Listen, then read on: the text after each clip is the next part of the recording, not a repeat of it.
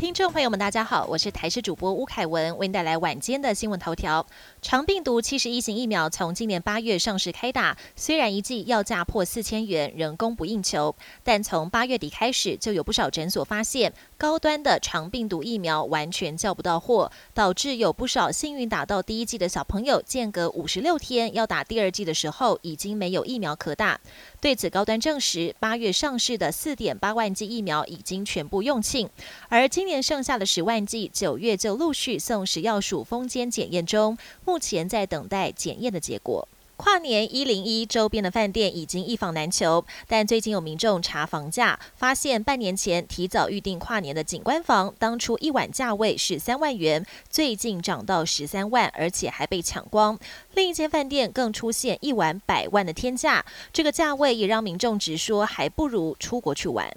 国小八月底开学，都快过两个月了，但新竹市小一、小二的英文课本及教材竟然还没有发给学生。家长质疑近两个月到底老师都教了些什么，真的太夸张。新竹市教育处回应，今年暑假前各校开会决定将教材改为电子档，但开学前又有家长跟老师反映，希望改回纸本教材，才会紧急招标，预计二十五号就可以发放课本。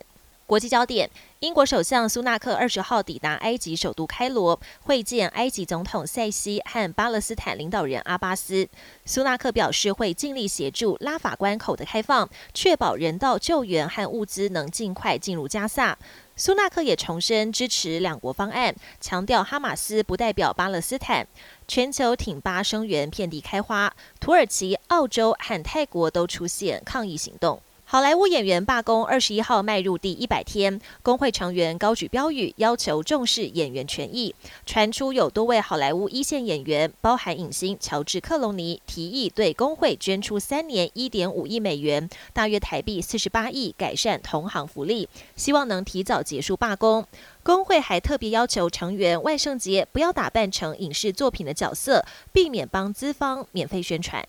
美国众议院议长难产已经进入第十八天，众院全院二十号针对新议长人选进行第三轮的投票，结果共和党提名的议员乔丹三度惨遭滑铁卢，共和党随后召开闭门会议，撤销了乔丹的议长提名，党内将另觅人选，并在下周交由全院投票表决。美国众院的议长选举之路可以说是一波三折。